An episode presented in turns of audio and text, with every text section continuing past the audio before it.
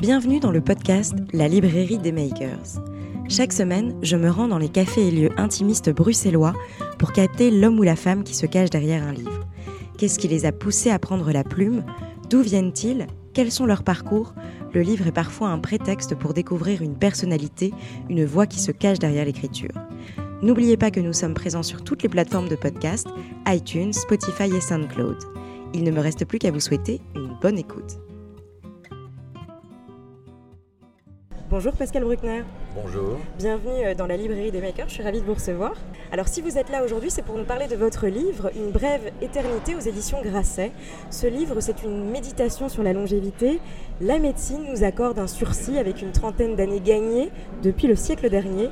On a réussi à repousser la vieillesse. Mais à partir de 50 ans, que se passe-t-il? Qu'est-ce qu'il nous reste à vivre? Qu'est-ce qui vous a poussé à vous intéresser à la longévité et peut-être plus directement à ce lieu commun qui est un peu l'arrivée de la cinquantaine?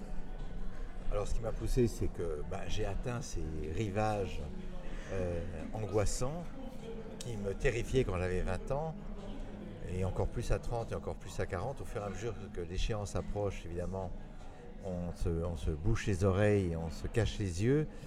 Mais euh, finalement, j'ai compris une chose, c'est que ce qui m'effrayait, n'était pas si effrayant. Et ça, vous l'avez compris à quel âge? Ah, J'ai compris en atteignant ces, âges canoniques et qu'on pouvait être, euh, et qu'il y avait même peut-être un avantage à vieillir. Et l'avantage, c'est qu'on se connaît mieux, on sait mieux ce qu'on aime, et euh, on ne s'égare pas comme dans la jeunesse entre directions multiples euh, qui peuvent parfois vous étourdir ou même vous paniquer. Et donc euh, j'ai compris qu'on pouvait peut-être être plus heureux à 50 ans qu'à 20 ans. Parce qu'à 20 ans, on se construit, parce qu'à 20 ans, on, s'engage dans des amours compliqués, parce qu'à 20 ans, on ne sait pas exactement qui l'on est, qu'on doit faire ses preuves. Que tout est possible et en même temps, euh, tout semble impossible. Voilà, exactement. Qu'on doit passer ses examens, et donc on est un petit peu affolé. Euh, à, à, partir de 50 ans, on sait mieux qui on est, et on a quand même encore assez de ressources physiques pour euh, euh, profiter des, avantages de la vie. Alors il y a quelque chose de très interpellant euh, dès le début du livre. Vous citez Stéphane Zweig qui nous plonge dans l'empire austro-hongrois de la fin du 19e et vous citez L'opinion tenait la jeunesse en suspicion, malheur à qui avait gardé une allure puérile, être jeune constituait alors une entrave à toutes les carrières, il fallait pour les ambitieux paraître plus âgés et commencer à se vieillir dès l'adolescence. Alors qu'est-ce que ça dit de notre société cette idée qu'il ne faut surtout pas avoir l'air de faire son âge? Ah bah Ça dit qu'on vit sous un autre impératif que la société du 19e siècle. Et même cette société a duré assez longtemps, jusque dans les années 50-60. La maturité est un idéal, Maintenant, c'est la jeunesse qui est un idéal, et donc une certaine forme d'immaturité. On voit des mères qui s'habillent comme leurs filles, on voit des pères qui se baladent en short, comme on l'a vu tout l'été à Paris, puisqu'il faisait très chaud. Des octogénaires en short, c'est quand même un peu... Euh, ça fait bizarre, mais on se dit, après tout, pourquoi pas? Euh, Et donc, les, les vieux veulent maintenant vivre la vie de leurs propres enfants, et non pas... Euh, alors qu'auparavant, les, les jeunes voulaient vivre la vie de leurs ancêtres. Tandis que là, maintenant, c'est tout, tout, tout, a, tout a changé. Et donc, nous vivons sous l'égide du jeunisme. Et le jeunisme devient. Est-ce que c'est un problème, ça? Est-ce que vous voyez ça comme un. Ben oui, c'est un problème quand on accorde à la jeunesse une sorte de privilège métaphysique, de lucidité, et qu'on s'extasie sur les paroles de certains jeunes au seul motif qu'ils ont 20 ou 30 ans ce qui n'est pas toujours, à mon avis, euh, une garantie ni d'intelligence et de lucidité. Ce qui me frappe chez beaucoup de jeunes, pour parler d'eux, hier soir j'ai été bloqué par le mouvement Extinction Rébellion à Paris et euh, j'écoutais leur leader. Ils parlent comme des vieux déjà. Ils ont une rhétorique de, de langue de bois qui était d'ailleurs la nôtre au moment de mai 68 parce que chaque génération reproduit les erreurs des précédentes, et c'est probablement inévitable. Et euh, être jeune n'est pas du tout synonyme de plus d'intelligence sur le monde. La jeunesse a l'enthousiasme, la dynamisme. Certaines fougues. Mais euh, peut-être ce qui lui manque et qu'on acquiert avec le temps. L'expérience? L'expérience et la nuance, ce sens de la nuance. Donc la jeunesse est l'âge de l'absolu. On croit qu'on va changer le monde. On croit par exemple qu'on va euh, arrêter le changement climatique en faisant deux manifs contre Emmanuel Macron et en décrochant ses portraits. Je crains malheureusement que ça ne suffise pas et qu'on ne puisse pas faire l'économie d'une réflexion globale sur la transition énergétique. Quand est-ce qu'on devient adulte pour vous? Quelle est la limite de la jeunesse? Alors, y en a une déjà? alors, euh, la mauvaise nouvelle, c'est qu'on ne devient jamais adulte. Vous savez, c'est dans, dans, un livre de Malraux, il y a un aumônier qui lui dit En vérité, il n'y a pas de grande personne. Non, on n'est jamais une grande personne. Et surtout, euh, à, mesure que l'on... Mais il y a bien un basculement justement entre cette jeunesse dont vous parlez et, et, cet autre alors du coup si c'est pas... Oui, un basculement, c'est-à-dire que d'abord la vie, euh, les autres nous obligent à entrer en maturité. Quand des parents ultra-libéraux veulent absolument être les copains de leurs enfants, euh, le grand frère de leur, de leur fils ou la grande sœur de leur fille, c'est les enfants eux-mêmes qui les remettent qui les recadre et qui dit non, attends, là, c'est pas possible, tu n'es pas mon pote, tu es mon père, donc tu te conduis en conséquence. Et donc, ce sont les circonstances de la vie qui nous font mûrir. Et puis aussi, euh, nous devons affronter un certain nombre de problèmes où le refuge dans une enfance idéale n'est plus, n'est plus possible. Nous pouvons être confrontés à des choses gravissimes et fuir dans l'irresponsabilité ou dans l'immaturité est alors euh, est alors tout simplement. Euh, Mais quelle est la temporalité de tout ça? Finalement, c'est même pas tellement une question d'âge, parce que chacun a sa propre temporalité. Oui, c'est là, vous avez des enfants très jeunes sur, qui, sur qui les malheurs se sont abattus et qui sont obligés de, d'adopter une attitude adulte. Par exemple, dans une famille d'orphelins où les parents ne sont pas là, souvent c'est la grande sœur ou le grand frère qui joue le, rôle, de, de, la mère ou du père, et qui donc cela les vieillit euh, psychologiquement sans les vieillir forcément physiquement. Euh, donc nous avons la, la, possibilité de jongler avec les temporalités. C'est-à-dire que nous ne sommes pas condamnés à vivre dans un temps euh, longiligne qui va d'un point à un autre. c'est pas si linéaire que ça. Non, ça n'est pas linéaire. Oui, pas longiligne, linéaire. C'est, moi, je pense que la temporalité, c'est un millefeuille. Et donc, l'on peut retomber, euh, repartir en arrière, avancer, euh, faire des apartés, euh, prendre des chemins buissonniers.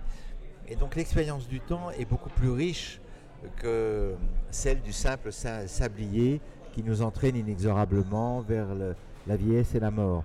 Donc c'est quelque chose de, très riche et dont le cinéma, la littérature et les arts nous rendent compte. Alors, ce livre n'est pas euh, du tout un hymne à la jeunesse éternelle, bien au contraire, vous n'hésitez pas à insister sur le fait qu'une beauté, une profondeur existe dans la maturité. Et pour cela, vous parlez d'été indien de la vie. Alors, j'avais envie de vous demander comment est-ce qu'on peut encourager les gens à accueillir, même presque envisager cet été indien? Alors, euh, ça va leur tomber dessus malgré eux, puisque l'âge, euh, c'est ça aussi le le mystère de la vie, c'est qu'on vieillit, mais on ne se voit pas vieillir. Et puis un beau jour, on a 50 ans. On s'est dit, mais pourquoi Mais pourquoi moi? C'est pas juste. Euh, le drame de la vieillesse, c'est qu'on reste jeune, disait Oscar Wilde. Mais euh, donc, c'est euh, ce, petit coup de pouce du destin qui nous, qui, qui nous jette dans une décennie que nous n'avions pas désirée. nous paniquons. Et puis petit à petit, le le logiciel se remet en place et on se rend compte que bah, la vie reste possible. Il y a beaucoup de choses qui nous sont interdites, bien sûr, notamment sur le plan physique. On ne va pas se mettre à faire à 50 ans des prouesses euh, comme à 20 ou 30, soit l'élastique, l'ultra-trail euh, sur les montagnes, de l'athlétisme de façon démesurée. Là, il faut être aussi un peu raisonnable. Mais ce qui reste permis est peut-être tellement extraordinaire qu'au fond, nous aurions tort de nous en plaindre. Et puis, il y a aussi une chose que, qu'on oublie dans l'âge, c'est que si on a tenu jusque-là, c'est qu'on a aussi traversé des épreuves euh, peut-être terribles, peut-être mortelles, mais euh, qui nous ont endurcis. Qui nous rendent plus forts. Oui, qui nous rendent plus forts, pas forcément, mais en tout cas que l'on a traversé. J'aimerais bien parler de ça aussi parce que ce qui est intéressant dans ce livre, c'est que que vous mettez vraiment en avant cette beauté de la maturité qui est parfois un peu, euh, voilà, vu qu'on a envie d'être jeune, on a envie d'être beau, la chirurgie plastique, etc. Vous, au contraire, vous, vous, mettez en valeur qu'on peut tout à fait être beau avec euh, ses rides, avec euh, son vécu. Et on est quand même dans un monde de l'image. Hein. Je, parle de moi, par exemple, à mes 25 ans, qui n'est connu presque que Internet, mm. Instagram et, cette flopée d'images, d'esthétique, de, de, plastique. Comment est-ce que dans ce monde d'images, on peut mettre en, en beauté ou en lumière la maturité Est-ce que c'est quelque chose de possible ou c'est très très compliqué euh, c'est à la fois possible et inévitable. Moi, je pense qu'il y a une érotique de l'imperfection et que la société nous vend des corps euh, immaculés, des plastiques euh, sublimes, en général des gens très maigres qui, dont, les, dont les formes sont effacées. Et l'expérience nous prouve que ce n'est pas comme ça que ça se passe, que le désir peut se porter sur toutes sortes D'ailleurs, vous en parlez très bien. Sur toutes sortes de personnes et que, au fur et à mesure que soi-même nous devenons de plus en plus fatigués, euh, imparfaits, et euh, notre, regard change. C'est-à-dire que l'indulgence que nous réclamons des autres, les autres nous le réclament aussi. Mais ce n'est pas simplement d'indulgence, c'est qu'aussi on peut se dire qu'il y a une, beauté et une splendeur de, des rides, euh, des, des formes qui qui, s'affaissent, des peaux qui se, euh, qui se ridulent. Et donc, euh, euh, nous, multiplions les critères esthétiques plutôt que nous regrettons la perte de ces, de ces dogmes, de ces canons qui finalement ne concernent qu'un tout petit nombre de gens, parce que c'est le, propre de la mode, c'est qu'elle exclut l'immense majorité de la population. Tout à fait. Et alors je vais reprendre et là je vais ouvrir euh, votre livre. Parce qu'il y a un passage moi euh, qui m'a un peu emporté, je vous avoue, page 44. Emporté où? Bah, Qui m'a emporté dans votre histoire, qui m'a emporté dans votre livre et qui m'a vraiment interpellée. Alors c'est peut-être aussi dû à mon âge, hein, euh, voilà, je ne sais pas. La fin obligatoire du travail à partir de la soixantaine, modulée différemment selon les métiers, nous plonge dans la malédiction du loisir absolu érigé en mode de vie, comme si des populations entières de têtes blanches étaient plongées à nouveau dans l'univers infantile du parc d'attractions. Vous fustigez un petit peu le, côté retraite égale loisir, arrêt absolu. Oui, c'est ça. ça de de profiter de la vie, de, faire des croisières, de, partir en vacances Non, c'est très bien, mais d'abord on peut le faire avant. On n'est pas obligé d'attendre 60 ans pour commencer à vivre. Si la vraie vie est à 60 ans, ça veut dire que tout ce qui a eu lieu avant est faux. Et que donc on peut rayer d'un trait de plume les, euh, les 59 premières années de sa vie, ce qui est très triste. Mais euh, je pense que la, le, secret d'un dynamisme euh, authentique, c'est de rester dans l'activité jusqu'au bout. Être acteur jusqu'au bout. Être acteur jusqu'au bout et non pas simplement consommateur ou euh, contemplateur. Et donc le, le travail, ou disons l'activité. Alors euh, encore une fois, on, peut s'arrêter de travailler à, l'âge de la retraite, mais on peut sur la base du volontariat décider de, de prolonger ce que l'on sait faire, sa profession, son métier. Et d'ailleurs, en France, la loi autorise à accumuler la retraite et un travail à côté. Avec un nouveau rythme. Avec, euh, Ah mais oui, on peut très bien imaginer un nouveau rythme. Parce que là encore, c'est une question de temporalité, tout ça, de rythme, un peu de tempo de vie. Voilà, on n'est pas obligé de travailler 40 heures par semaine, on peut décider de faire un mi-temps, un temps partiel. L'essentiel étant de ne pas être rejeté dans la solitude, parce qu'on oublie que l'activité laborieuse, c'est pas simplement des contraintes horaires, c'est pas simplement la répétition de tâches insupportables, c'est aussi une vie en commun avec des collègues, des amis. Euh, un rôle dans la société. Ouais, en vue d'un projet commun. Et donc quand tout d'un coup on est simplement un retraité, les, vous voyez dans le regard des gens une petite étincelle de compassion. Ah bon, retraité, donc égale rien du tout. Égale. Qu'est-ce que tu vas faire maintenant? Est-ce que tu vas te mettre devant la télé Oui, voilà. Et euh, c'est vrai que la vieillesse est vouée à un rôle de passivité. Donc regarder la télé, euh, c'est ce qu'on fait pour les malades, c'est ce qu'on fait pour les grands vieillards à l'hôpital. Mais peut-être que les, les sexagénaires qui rentrent dans la retraite ont, ont d'autres ambitions plus, à la fois plus utiles et plus exaltantes que de simplement avaler des programmes toute la journée. Des programmes qui ne sont pas toujours d'un très haut niveau euh, euh, culturel. Donc, euh, Mais ça, est-ce que ça va pas changer? Parce que, par exemple, ma génération, donc tous ceux qui ont 20, 25 ans, les millénials, voire les, voire les Z, hein, on pense carrément pas à notre retraite. D'ailleurs, quand on pense à des plans épargne ou des choses hmm. comme ça, ou qu'à la banque on nous dit des choses comme ça, on se dit mais non. Les Z, c'est quoi? Les Z, c'est ceux d'après. Donc après, après 90, après 90. Ah oui. Donc c'est vraiment ceux qui arrivent, les années 2000 quoi. Ah, ah oui d'accord, oui. Moi je suis un peu à la charnière, 94, ah, oui, ma fille a 22 ans, donc elle est... Elle est Z. Elle est Z, ah oui.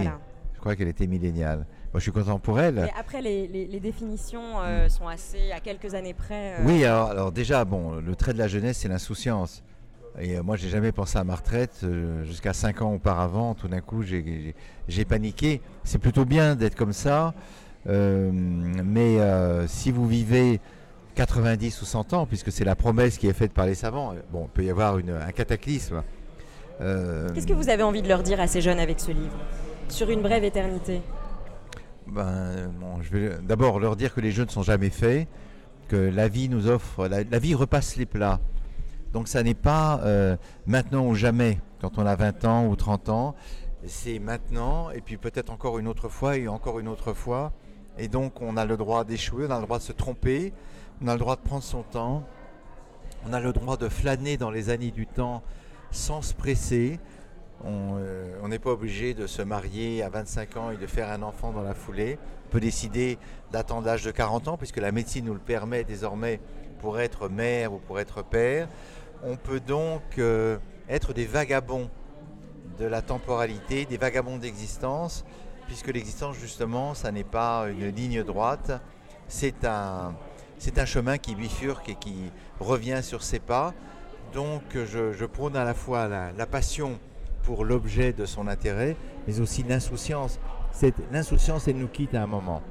Je pense que l'insouciance s'en va entre 40 et 50 ans. Vous avez perdu l'insouciance Oui, on perd l'insouciance parce que 40 ou 50 ans, c'est quand même le moment où on doit réaliser sa vie. Où on doit quand même euh, avoir fait quelque chose de son existence. Ça, c'est quand même un diktat social. Enfin, je veux dire, Oui, c'est un diktat social. Alors, on peut le repousser de 10 ans peut-être, puisqu'on peut... À certains... Là, Il est inhérent à l'homme la résurrection est toujours possible. On voit des gens qui sont condamnés pour des conditions sociales parce qu'ils ont eu de gros malheurs. Et puis il y a une petite étincelle qui fait qu'ils ressurgissent. Donc, euh, ce que je dis surtout aux gens, aux gens de 20 ans, ne désespérez pas d'existence, n'écoutez pas les prophètes de malheur. L'avenir sera exactement ce que vous voudrez qu'il soit. Et eh ben, je crois que c'est une très très belle note de fin. Merci beaucoup. En tout cas, je pense que vous nous avez donné envie de lire votre livre, Une brève éternité aux éditions Grasset. Merci Elisa. Merci, Merci beaucoup. Merci.